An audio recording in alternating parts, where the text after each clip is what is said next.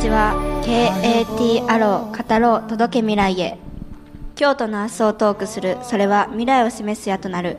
この番組はそんな思いを込めて作られます。若者たちが語り合うことを通して新しい時代を作っていきたい。そんな番組になればいいなと考えています。さて今回はその第第 30, 第30回記念すべきです。まずまず参加者の紹介です。コメンテーターは京都産業大学教授柴原博先生ですこんにちは。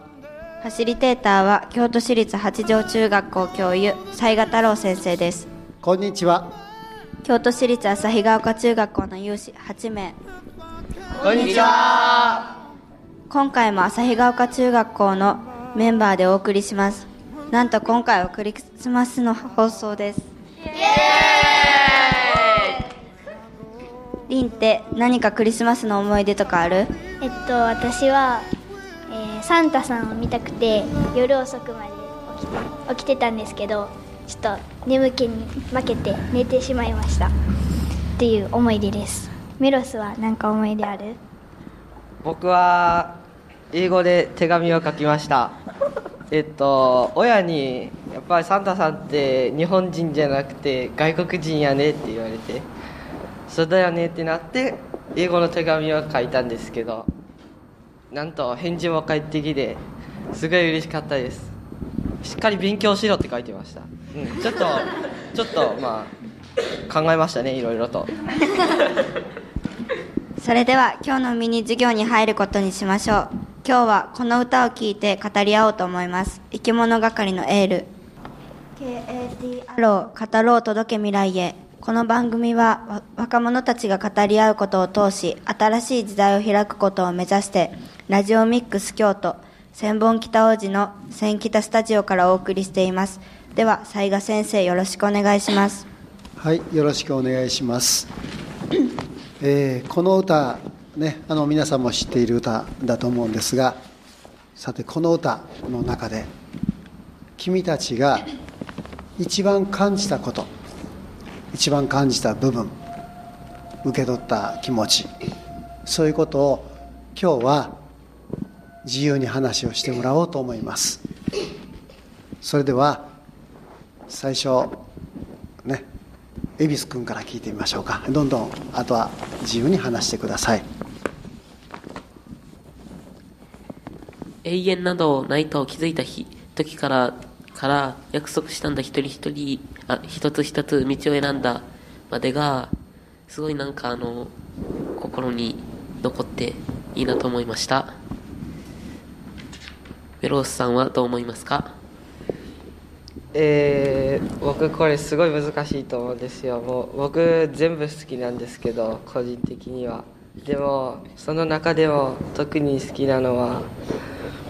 やっぱり翼はあるのに飛べずにいるんだ。一人になるのが怖くて辛くて優しい日だまりに肩寄せる日々を越えて僕らは孤独な夢へと歩く。えっとやっぱり自分は目標とかはあるんだと思うけどやっぱそこにまだいけない自分がある。ある現実の中でやっぱり自分はそこに向かうっていうこのできないかもしれないけどとりあえず一歩一歩歩くっていうこの人の精神っていうのがすごく心に響きました、えー、夏美さんどう思いますか？えっと、私は恵比寿君と同じなんですけど同じで永遠などないと気づいた時からえから約束したんだ。一人一人一つ一つ道を選んだというところで人はいつまでも生きていられるわけじゃないし私たちが今楽しく過ごしている学校生活もいつかは卒業の日が来るしでもだからこそ思い出とかが深く刻刻まれていくし自分も夢に向かって道を選んでいけるっていうのがなんか深いなと思いました。メイさんどう思いますか？えっと恵比寿君と夏美さんと一緒のとこになるんですけど私は今受験生で今まで楽しかった学校生活も残りわずかの日数になりもういろいろしてきたことも終わってしまうけど一人一人が自分の進路を見つけ道を選んだとありちゃんと選んでいってそこを歩いていけるようにしなければいけないなと感じさせる部分なのでここが強く印象に残っています。あきらくんはどうですか？えー僕は本当の自分を誰かの言葉で作ろうことに逃れて迷ってっていう歌詞がなんか弱い時の人間をそのまま表現してるなと思ってまあ僕もいつもこう緊張したりしてもう自分がどうしていいか分からん時とかにほんまにもう誰かについ頼ってしまったり誰かの真似してしまったりしてでもその次の歌詞のありのままの弱さと向き合う強さをつかみ僕ら初めて明日へとかけるっていうのが、まあほんまに僕一回でもいいからこんなことしてみたいなと思ってこの歌詞が一番いいと思いました。ほのかさんどうですか？えっと私は共に過ごした日々を胸に抱いて飛び立つを一人で次の空への部分で私もメイさんと一緒で受験生で今まで中学校生活を共に過ごしたその思い出とかを心に残してその進路はみんなで行くんじゃなくて一人で行くからその自分の進路に向かって一人で頑張れる頑張りたいからそのこの部分の歌がいいなと思いました。京ロ君はどう思いますか？僕はあきらくんと同じなんですけどありのままの弱さと向き合う強さを使い僕ら初めて明日へとかけるという言葉でえ弱さと強さがあるからこそなんか自分が成長できるんだと思いました。えりんさんはどうですか？えっと私はちょっといろんな人と意見は違う意見は似てるんですけど場所が違ってたとえ違う空へ旅立とうとも途絶えはしない思いを今も胸にってあるじゃないですか。私はみんな違う進路とか夢に向かって頑張っていくけどそのえー、なんていうかな。その中学校生活とかで作った思い出とかは絶対になくなったりはしないっていうのを伝えようとしてるのではないかなって思いました。えー、じゃあ恵比寿君はどう思いますか？僕はえっと2つ目はあのサビの部分の「さよならは悲しい言葉じゃない」それぞれの夢と僕らをつなぐエールのところでやっぱりこの前小学校を卒業したけど夢は途絶えずに繋いでいるからまあ同感できたっていうか。はいえー、と僕もじゃあ意見言っていいかな。あの君たちと同じもう先生って立場じゃなくてね言いますね。えーっと優しい日だまりにいるんですよね。なんで出ていかんとあかんのだろうって僕も思ったんですねなんかそれ誰か教えてくれないかなと思って、うん。あのちょっと聞いてみようかな。はい。あきら君なんで飛び立たんとあかんのかな？ちょっと僕分かんないんだけど教えてくれるかな？ずっと優しい日だまりの中にいてはなんていうかな未来が作れない。その中にいるだけではなんかなんていうかな進まない。その未来を自分たちで作っていくことでこの社会とか成り立ってると思うから日だまりから出ても孤独になるけどその孤独になって夢へと歩いているのは絶対誰かのためになるしだからまあ優しい日だまりにからまあ出て孤独な夢へと歩くんだと思います。メイさんどうですか？えっと、この歌詞の前に一人になるのが怖くて辛くてとあるから優しい日だまりというのは 友達とかいっぱいいて楽しい日々を表してるんだと思うけど自分の夢は自分のものだし他人と一緒の夢他人と一緒に叶えていくものじゃないから一人でちゃんとその夢に向かって一歩進んでいかないといけないから優しい日だまりから出ていかなければならないんだと思います。夏美さんどう思いますか？うんえっと優しい日だまりって例えば、うん、家族のところだとか友達のところだと思うんですけど家族も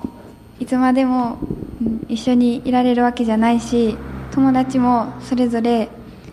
夢に向かって進んでいくから自分一人が残るのではなくて自分もなんか成長して夢に向かって進んでいかないといけないんじゃないかなと思います。ケロ君どう思いますか？僕はやっぱそこから成長しないと何も始まらないと思うので、まあ、出ていくことは、うんあえー難しいことかもしれないけどそこをやるの切るのが大切なことだと思います、えーほのかさんはどう思いますか？と自分の夢とかに向かうにはそのみんなに甘えてたらできひんし夢に向かうのは自分一人やからそれに向かってその夢に向かって頑張るためにみんなの甘えを使って夢に向かうんじゃなくて一人で向かうものやからそこから出ないといけないかなと思います。メロス君はどう思いますか？えー僕は人生は振り子だと思うんですよ。どういうことかというと例えば片方が楽しいこと片方は苦しいことって考えるんですよ。振り子はこう同じ大きさでいつも動くじゃないですか。楽しいことがあってもやっぱり苦しいこともあるしやっぱ苦しいことを乗り越えるとやっぱやっぱ次は楽しいことが来るんだなっていうこの振り子の人生っていうのはやっぱり現実なんじゃないかなと思います。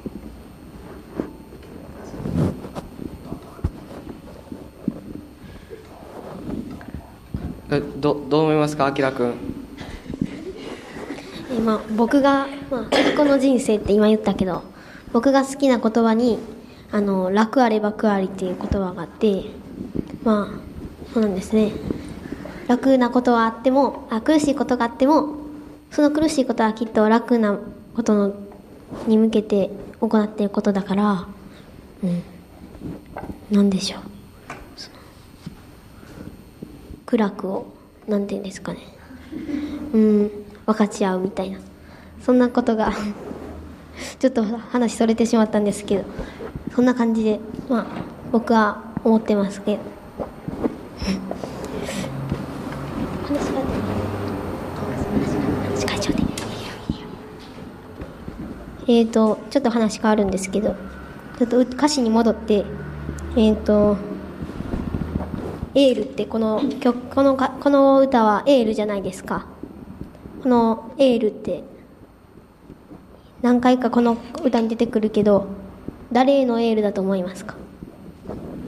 夏美さんどうですか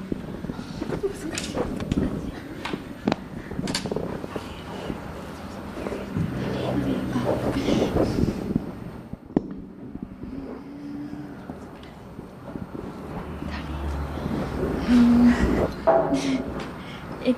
と夢へと向かってなうんなんていうのかな。夢へと向かっていく人へのエールだと思います。リンさんどう思いますか？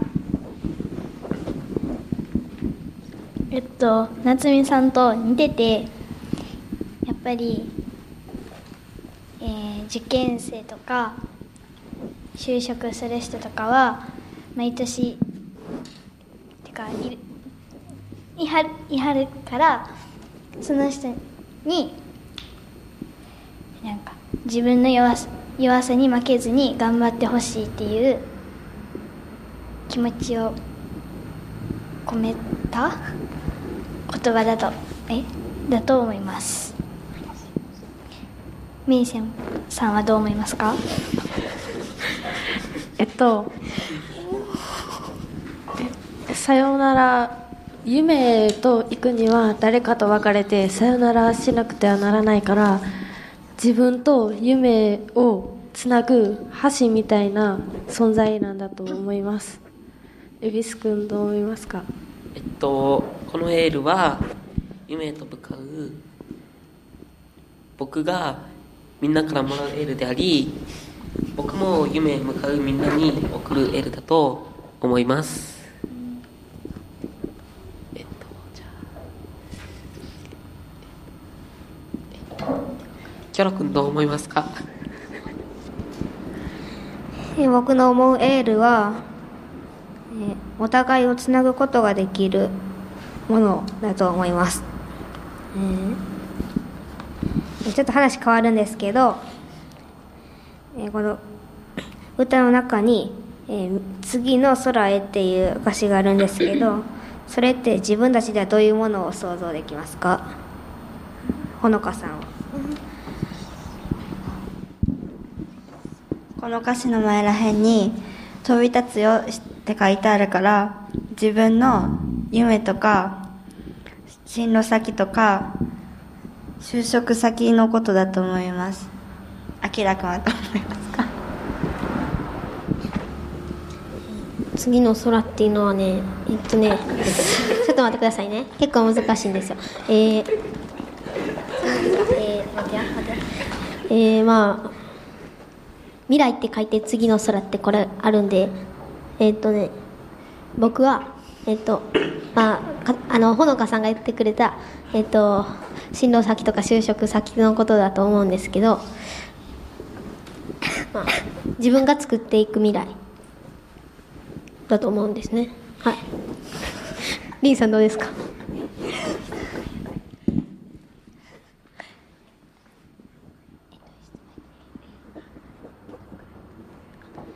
と私はやっぱり私はうんしんやまあほのかせんあほのかさんの言ってくれ言ったおっしゃられてた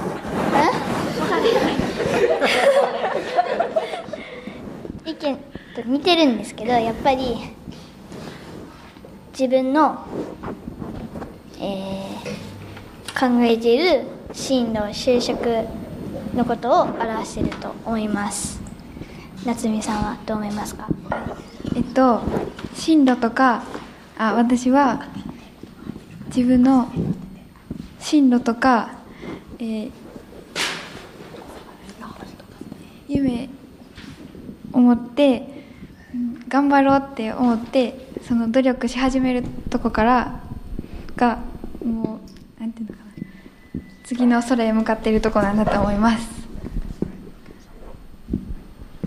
はい、えーと、いろんな意見ありがとうございます。えー今君たちは中学生でいて、とってもこうね、あのいい学校生活を過ごしていることがすごくよくわかります。で、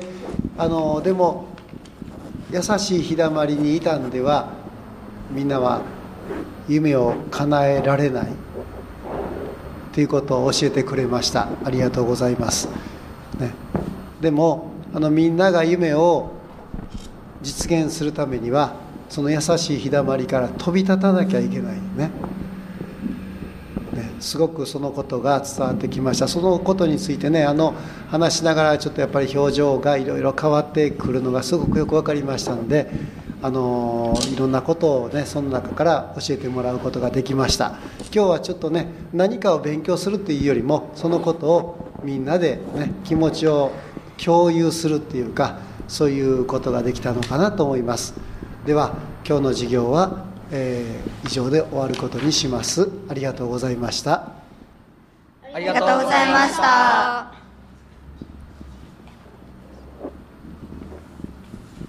柴原先生からコメントいただきましょう。柴原先生よろしくお願いします。はい皆さんお疲れ様でした。語ろう届け未来へ、ね、今回も先週に引き続いて京都市立旭ヶ丘中学校の生徒の皆さんの元気なトークでしたね。いろんなことを感じいろんなことを考えましたね。今回も大いに語り合ってくれました、えー、語るっていう文字わかるかな？ごんべんに我って書きますよね我すなわち自分自身の思いや考えをそれぞれの言葉に大いにしてくれましたね。これが語り合うっていうことです。でさて今回語り合う題材として取り上げられたのは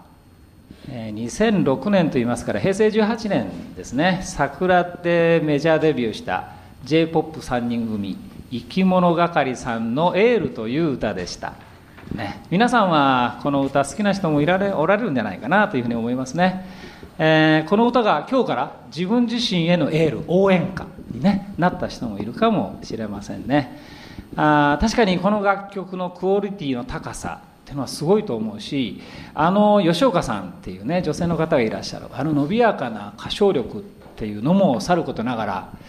彼らの気取らないキャラクターっていうのがあってねえ私なんかはそこの部分が好きで同じようなことを感じておられる方も多いかというふうに思います。皆さん知ってますか？この歌は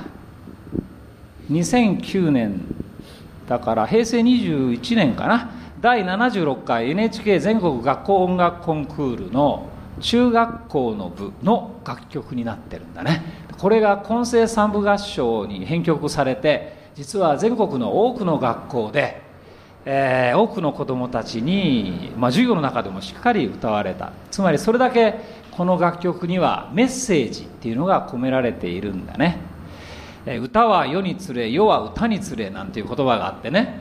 うん、その時々の世相を反映するのが歌なんだな。で逆にある歌によってねその世相あるいはその時々の人々に大きな影響を与えるって言われてるんだな。語ろう届け未来へ。このコーナーのコンセプトでもある。自分を見つめ自分を語り自分の未来に思いを馳せる。よすがとしてこのコーナーではよく歌を使います、えー、京都市の先生方は実はね道徳の時間にもねよく歌を使う先生が多いのね。そういう意味があるんだろうというふうにあの思います。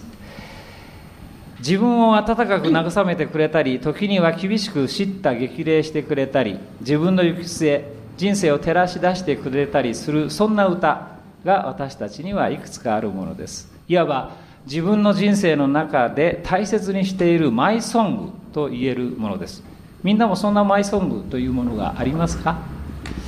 私が中学校の教師をしている時にね私のクラスではねえマイソングを語ろうコーナーっていうのが帰りの会にあったんですよ。